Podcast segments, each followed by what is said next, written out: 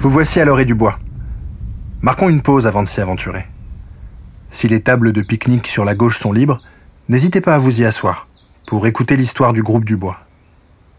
Cette tragédie est devenue un symbole local de l'inquiétude permanente des hommes. En ces temps troublés, le sens moral est parfois piétiné par l'urgence de la survie. Hubert Dubois, médecin. Camille Tiss, chef de gare. Père Vourdekers, curé de la paroisse. Gaston Roubart, instituteur.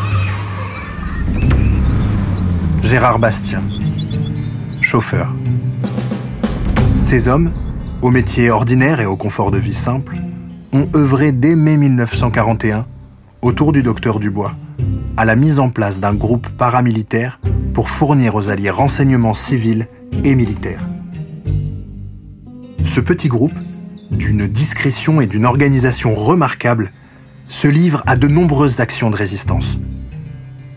Hébergement de parachutistes, émission de messages radio, diffusion de journaux clandestins, transport d'armes à Lessines et Bruxelles. Dans la nuit du 12 au 13 août 1941, le groupe du Bois recueille Armand Campion.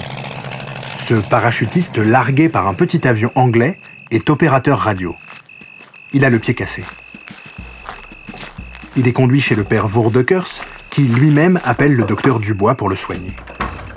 Comme à l'accoutumée, le petit groupe se mobilise pour héberger, nourrir et fournir de l'argent aux blessés. Armand Campion va rapidement reprendre du service en assurant les transmissions radio avec l'Angleterre. Il séjourne plusieurs semaines dans la région et va poursuivre ses activités, jusqu'à ce que son poste de radio soit localisé par la Gestapo. Arrêté le 28 janvier 1942, il livre un à un les membres du groupe Dubois. Ils seront tous arrêtés en quelques jours, à compter du 30 janvier 1942. Hubert Dubois, arrêté à son domicile devant sa famille, fusillé le 11 septembre 1942. Camille Tiss, mis au secret à Saint-Gilles, guillotiné à la prison de Dortmund. Père Vourdekers, arrêté à la sortie de la messe, est mort d'épuisement. Gaston Roubart, emprisonné à Saint-Gilles puis transféré en Allemagne, où il est fusillé le 21 novembre 1943. Gérard Bastien, mort dans un camp allemand le 26 juin 1943.